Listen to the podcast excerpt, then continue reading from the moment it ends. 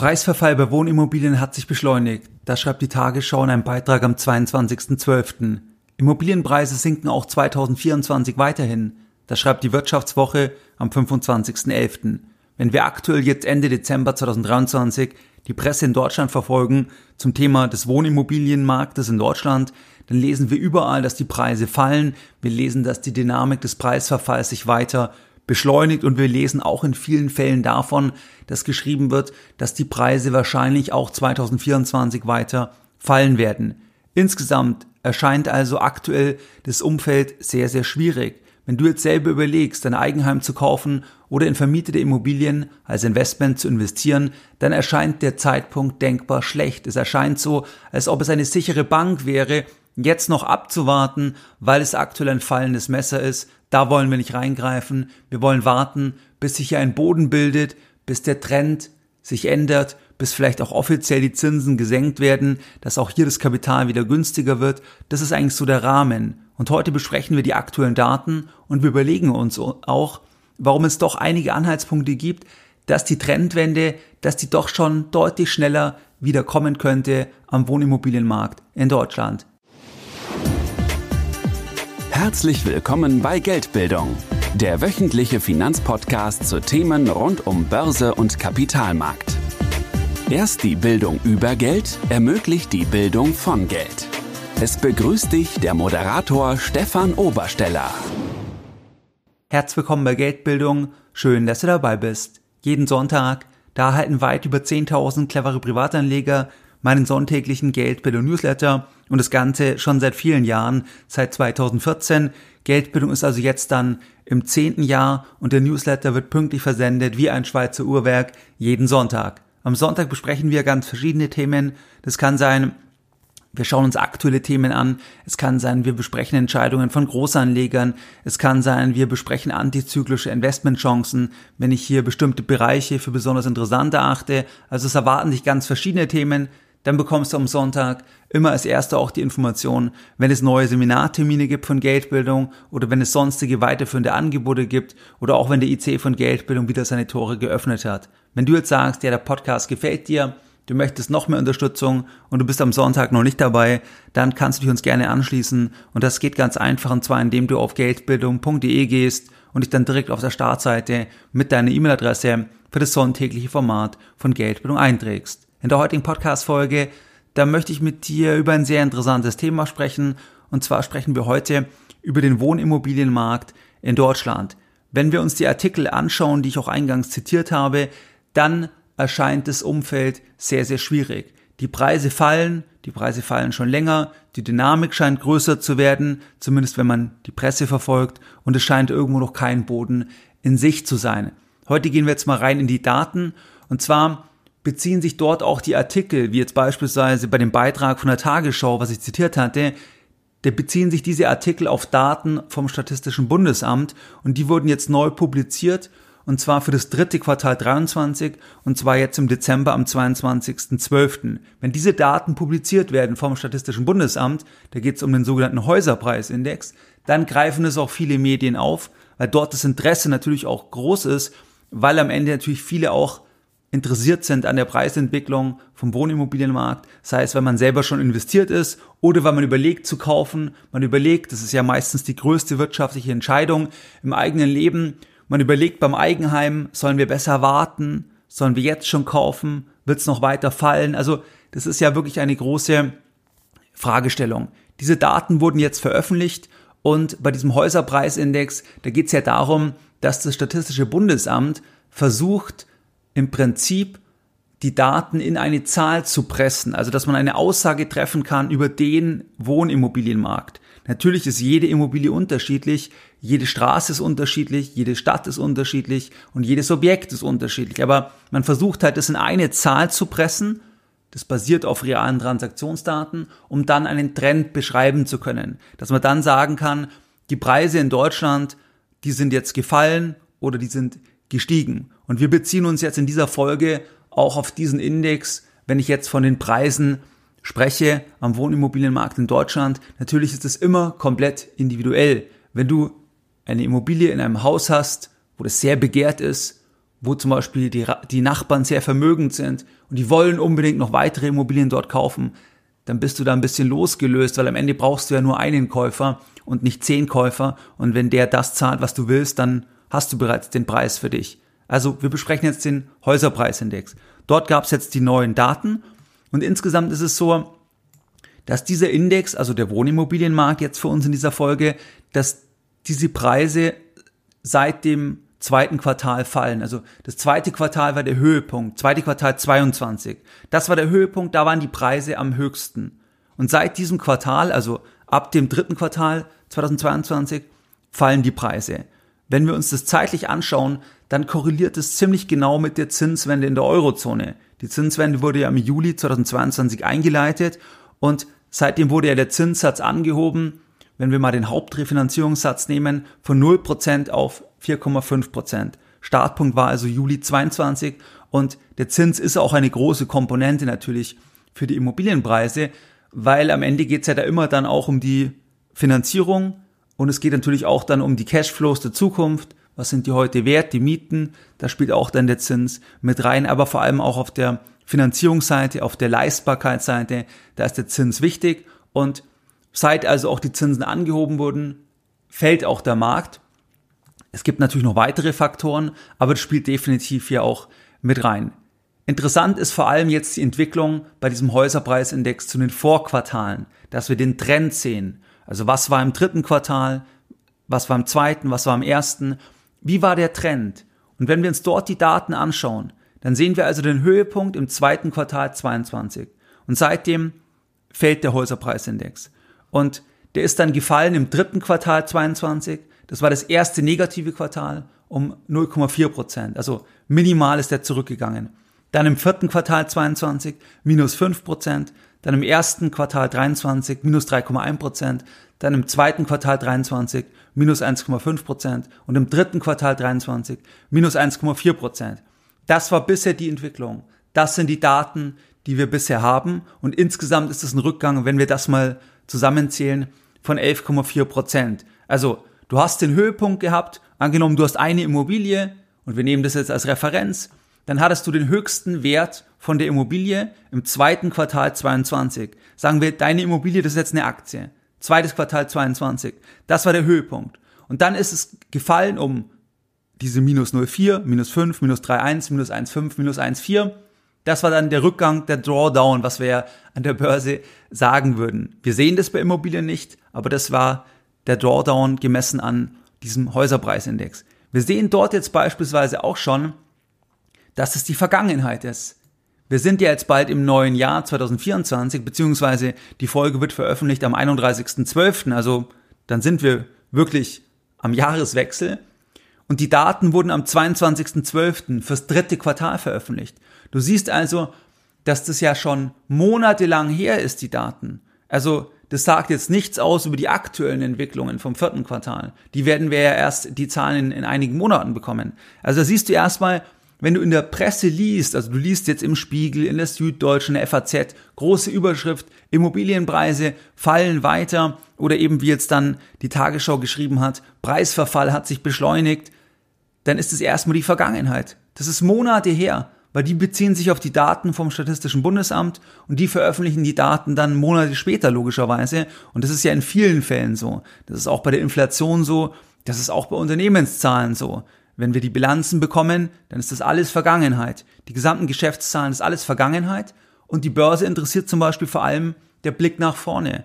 Das nennt man ja Guidance. Was sagen Sie? Was werden Sie in Zukunft verdienen? Also das ist generell ein Thema bei Zahlen, dass das per Definition halt immer die Vergangenheit ist weil es das beschreibt, was abgeschlossen ist. Und dann hast du halt die Phase, wo das im Prinzip akkumuliert wird, die Daten, diesen zeitlichen Leck von eben teilweise Wochen oder teilweise Monate, jetzt hier in dem Fall von dem Häuserpreisindex. Also wir haben diesen Rückgang 11,4 Prozent, fünf Quartale. Und das müssen wir jetzt natürlich erstmal einordnen, weil wenn man die Presse verfolgt, bekommt man den Eindruck, dass wenn du jetzt zum Beispiel eine Immobilie in Düsseldorf hast oder in Frankfurt oder in München, dass irgendwie die Preise jetzt um, um 40 Prozent gefallen sind. Aber wir müssen das einordnen, dass die Preise vorher, die haben sich plus minus ungefähr verdoppelt zwischen 2010 und 2021, so als grobe Orientierung zwischen 80 und 100 Prozent. Und das wäre dann wieder unsere Aktie, die hat sich verdoppelt und dann gibt's einen Drawdown von, von 10, 11 Prozent. Das ist so ein bisschen die Einordnung. Wir können also festhalten auf Basis von diesen Daten, dass A, die Preise fallen seit fünf Quartalen. Das korreliert zeitlich mit der Zinswende, gibt natürlich noch weitere Faktoren, die mit reinspielen und ferner, dass der Preisrückgang sich zuletzt deutlich verlangsamt hat. Der hat sich verlangsamt, weil im dritten Quartal ging es ja nur noch um 1,4 Prozent nach unten. Und die, dieser Preisverfall, der hat sich verlangsamt seit dem vierten Quartal 22. Also im gesamten Jahr 23 hat sich der Preisverfall immer weiter verlangsamt. Der hat sich immer weiter verlangsamt und wir hatten das ja schon in der Vergangenheit. Das war auch im letzten Quartal so, dass dann geschrieben wird, der Preisverfall beschleunigt sich immer weiter, weil die auf einen anderen Datenpunkt schauen. Aber rein von dem, was für uns relevant ist, wenn wir Immobilien haben oder wenn wir in Immobilien investieren wollen, dann sind es die Vergleiche zum Vorquartal. Und da ist der Preisverfall immer weniger geworden, der hat sich immer weiter verlangsamt in 23, jetzt inklusive drittes Quartal 23. Und die Tagesschau, die schreibt also beschleunigt, müsste aber eigentlich schreiben, Preisverfall bei Wohnimmobilien hat sich verlangsamt. Die Tagesschau schreibt das, weil sie das im Endeffekt dann vom Statistischen Bundesamt übernimmt und das Statistische Bundesamt nennt halt auch die Daten zum Vorjahresquartal, also dass man sagt, drittes Quartal 23 im Vergleich zu drittes Quartal ähm, 22 und dann schauen die das an zu den anderen Quartalen, jeweils zum Vorjahresquartal und da ist es dann so, dass da das Minus noch größer geworden ist. Aber das hat ja nichts mit dem Trend zu tun. Der Trend ist ja nur im Vergleich zum Vorquartal und Dort hat sich das Ganze also verlangsamt. Deswegen ist dort die Berichterstattung schon nicht unbedingt korrekt, weil das einfach ein falsches Bild suggeriert. Das suggeriert, dass die Preise immer weiter fallen, die Dynamik geht rauf und das Gegenteil ist der Fall. Was wir jetzt natürlich dazu sagen müssen, dass dieser Häuserpreisindex, der basiert zwar auf realen Transaktionsdaten, jedoch sind die Transaktionen in 23 eingebrochen. Das Bild könnte dadurch verzerrt sein, weil du könntest jetzt Verkäufer haben, die wollten verkaufen, die haben aber nicht das bekommen, was sie haben wollten und haben dann zurückgezogen, weil das Geld nicht unmittelbar gebraucht haben. Die wollten verkaufen zu 500.000, für diesen Preis wollte es niemand und sie wollten nicht runtergehen. Und jetzt ist natürlich so, wenn sich dort ein Druck aufbaut und die Preise nicht bald wieder steigen, dann kann es natürlich sein, dass dann doch Leute auch irgendwann verkaufen müssen nach einer bestimmten Wartezeit und dann irgendwann auch die Realität akzeptieren, dass sie jetzt einen geringeren Preis nur bekommen und das könnte natürlich dann, dann auch wieder einen Einfluss haben. Deswegen muss man diese ganzen Daten unter der geringeren Liquidität betrachten. Ich schaue mir beispielsweise aus Eigeninteresse auch immer die Daten vom Gutachterausschuss von der Stadt München an. Und da sehen wir zum Beispiel, dass die Transaktionen, die sind in den ersten drei Quartalen, die sind über 20 Prozent zurückgegangen im Vergleich zum, zum Vorjahr. Also da sehen wir, dass das schon weniger gehandelt wird. Die Leute warten eher ab, beziehungsweise Verkäufer und Käufer kommen nicht zu, zusammen. Das ist eigentlich der Hauptpunkt. Die kommen nicht zusammen, weil es hier eine, ein Mismatch gibt von den Preisvorstellungen. Und das ist halt dieser Prozess, dass die Leute einen Anker haben von einem bestimmten Preis und dann möchte man nicht jetzt sofort runtergehen, wenn man nicht unbedingt verkaufen will oder, oder verkaufen muss, besser gesagt. Also das ist so ein bisschen der Rahmen. Also man muss das einordnen, diese Beschleunigung ist eine Verlangsamung und auch im historischen Kontext ist es jetzt auch ähm, anhand von diesem Häuserpreisindex jetzt gar nicht so dramatisch. Und wenn du aktuell jetzt liest, auch zum Beispiel die Wirtschaftswoche, die dann schreiben, Immobilienpreise sinken auch 2024 weiterhin. Gut, wenn man den Artikel dann liest, dann beziehen die sich wieder auf Personen, die dann sagen, um wenige Prozent. Aber die meisten lesen ja nur die Überschrift. Was eigentlich der Punkt ist, dass es jetzt doch einige Anhaltspunkte gibt, dass der Immobilienmarkt und auch die Stimmung dann, dass es in den nächsten ein, zwei, drei Jahren um 180 Grad wieder drehen kann.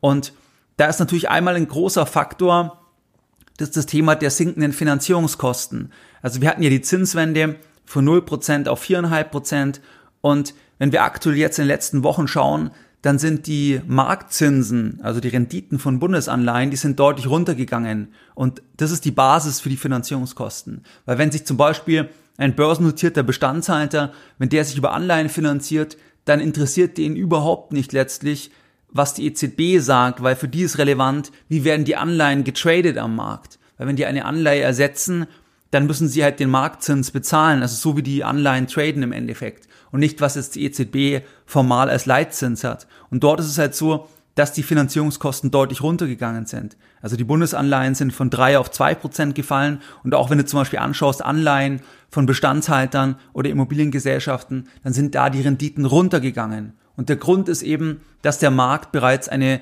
Zinssenkung oder mehrere Zinssenkungen einpreist.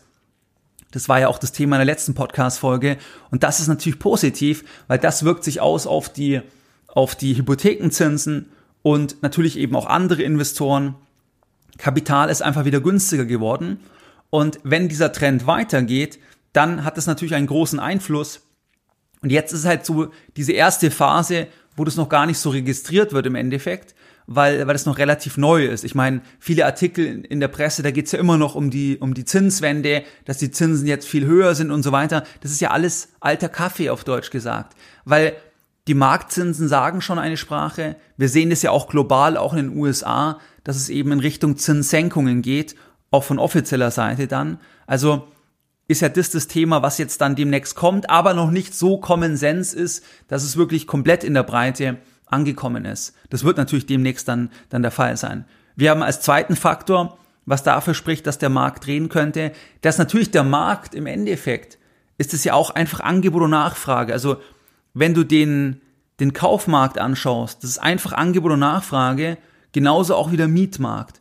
Mit der Einschränkung, dass du natürlich keinen freien Markt hast, sondern dass der Staat auch sehr viel eingreift, sei es in Form von Regularien und anderen Themen. Aber am Ende ist es Angebot und Nachfrage. Also, wie viele Menschen brauchen eine Wohnung? Wie viele Wohnungen gibt es? Wie viele Menschen wollen kaufen, wollen investieren? Wie viele Objekte gibt es? Und da ist ein Faktor natürlich die Bautätigkeit. Und die Bautätigkeit ist extrem gering. In Deutschland wurden seit Beginn der Baustatistik im Jahr 1950 durchschnittlich 405.000 neue Wohnungen pro Jahr fertiggestellt. Und die Zahl fertiggestellter Wohnungen, die lag jetzt im Jahr 22 mit 295.000 Wohnungen ähm, rund 27 Prozent unter dem Durchschnitt der Jahre 1950 bis 2022. Und das ist auch perspektivisch so, dass man da unter dem Ziel der Politik bleiben wird wahrscheinlich. Das hat ja wieder verschiedene Gründe. Aber das ist ja ein Element von der Angebot- und Nachfragegeschichte. Wenn wenig gebaut wird, ist es eher eine Verknappung. Das ist erstmal eher preistechnisch positiv. Dann haben wir den weiteren Faktor, dass natürlich wir einen Rekordzuzug hatten 2022. 2022 hatten wir gemäß dem Statistischen Bundesamt die höchste Nettozuwanderung seit 1950. Also wenn mehr Menschen kommen und du hast eine geringe Bautätigkeit, dann ist es erstmal natürlich aus der Preissicht her stabilisierend. Wenn alles andere gleich bleiben würde, auch jetzt zum Beispiel beim Mietmarkt, das ist natürlich ein, ein Thema, was den Mietmarkt extrem verschärft, die Mieten nach oben springen lässt, weil das halt auch Angebot und Nachfrage ist. Und 2022, da gab es also einen Nettozuzug von 1,4, 1,5 Millionen in der Größenordnung. Und das ist natürlich schon, schon erheblich in der Kombination mit der geringen Bautätigkeit.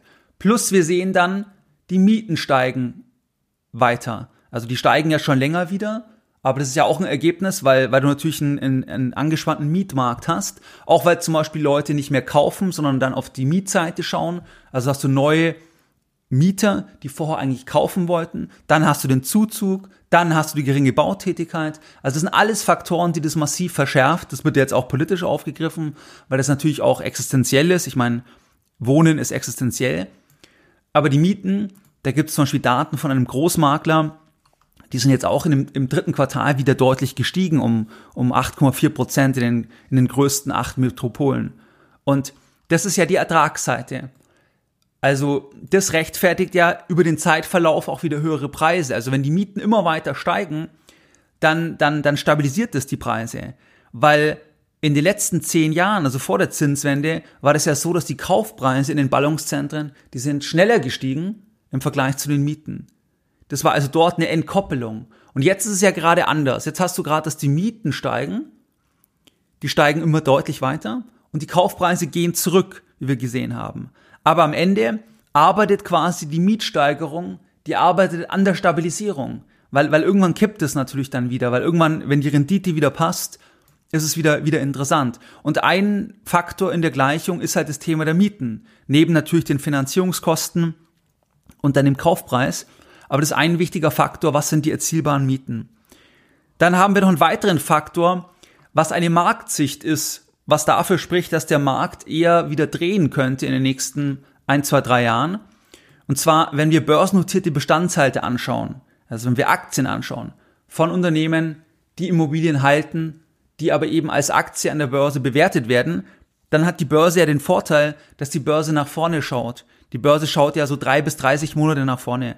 Wenn du dir anschaust, was ist mit diesen Aktien passiert, dann siehst du vor der Zinswende, also die sind schon stark gefallen, bevor dann auch erst die komplette Zinswende da war, bevor dann auch beispielsweise der Immobilienmarkt real gefallen ist, weil es eine Aktie ist. Also weil eine Aktie, weil die nach vorne schauen, weil die konstant gehandelt werden und Marktteilnehmer eben ihre Zukunftserwartungen jetzt direkt ausdrücken können durch Angebot und Nachfrage. Und dann siehst du im Endeffekt, ähm, dass die nach vorne das machen, also nach vorne das schon einpreisen. Das hatten wir auch in der Finanzkrise zum Beispiel, dass man dort dann schon Themen vorher, also dass sie schon vorher einpreisen, bevor real dann, dann Preise fallen.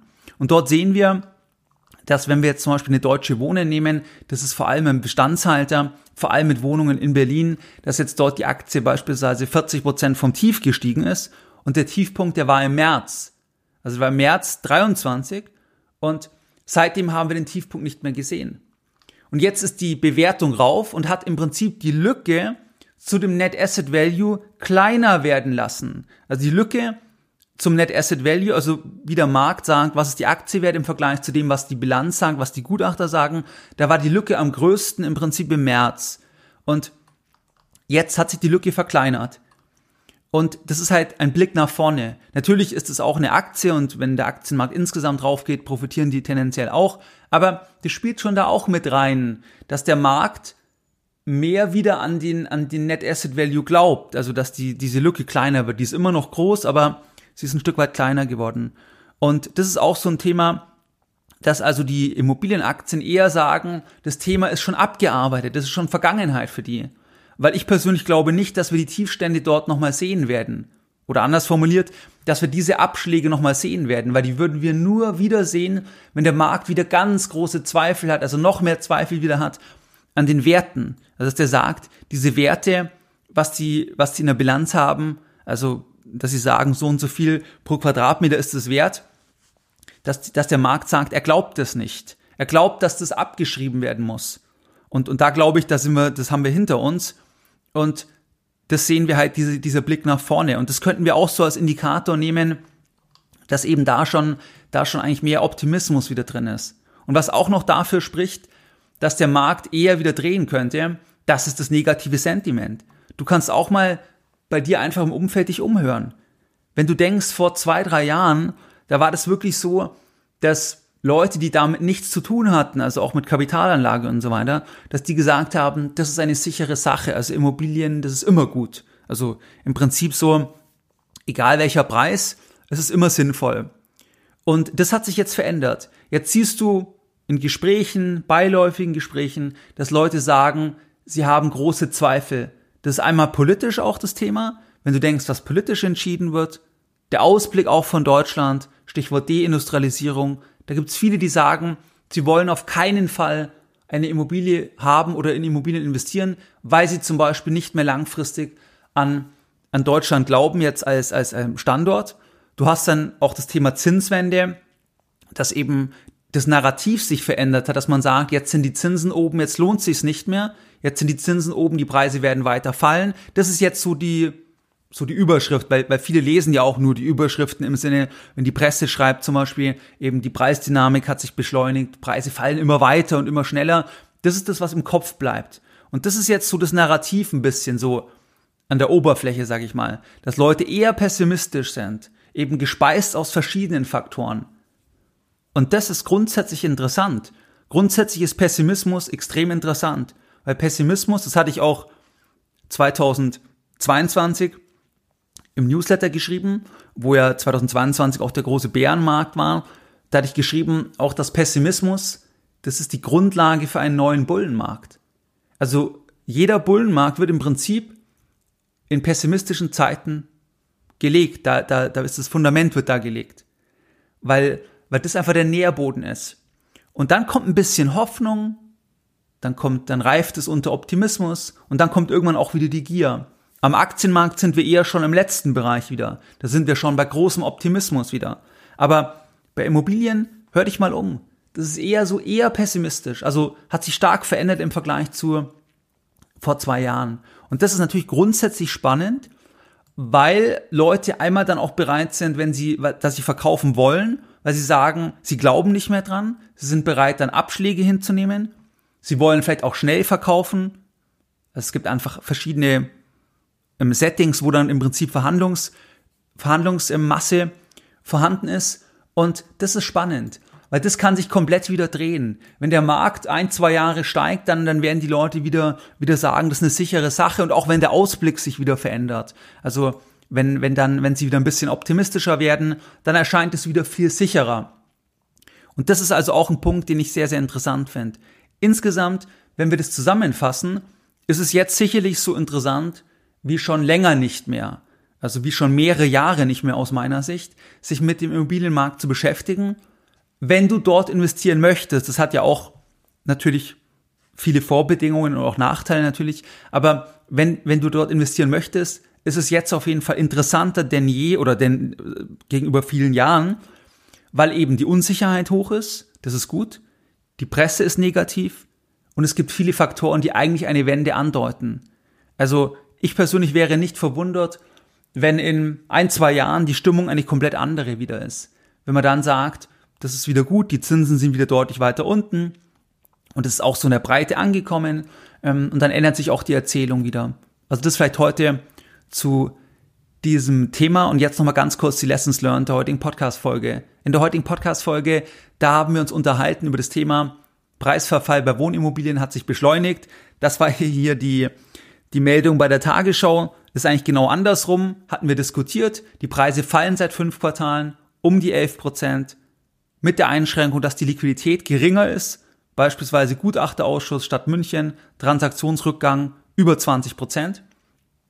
Wir sehen, dass es aber einige Punkte gibt, die andeuten, dass der Markt drehen könnte. Das ist einmal das Thema sinkende Finanzierungskosten, zu geringe Bautätigkeit, Rekordzuzug. Wir haben das Thema, die Mieten steigen weiter. Wir haben die börsennotierten Bestandshalte, Blick nach vorne. Und wir haben, was auch gut ist, negatives Sentiment. Die Leute glauben nicht mehr dran, die sind sehr pessimistisch, das ist positiv, das ist die Grundlage grundsätzlich für einen neuen Bullenmarkt. Und das waren heute die Themen. Und es ist auch bei diesem Markt so, wie am Aktienmarkt, wie bei allen Märkten. Mit einem Zitat gehe ich jetzt in diese Richtung, was eigentlich für ein Aktienmarkt ist, aber was auch im Immobilienmarkt gilt. Und zwar hat einmal folgendes Karl Fürstenberg gesagt. Im Unterschied zur Straßenbahn wird an der Börse zum Ein- und Aussteigen nicht geklingelt. Mehr Informationen zu Themen rund um Börse und Kapitalmarkt findest du unter www.geldbildung.de. Und immer daran denken, Bildung hat die beste Rendite.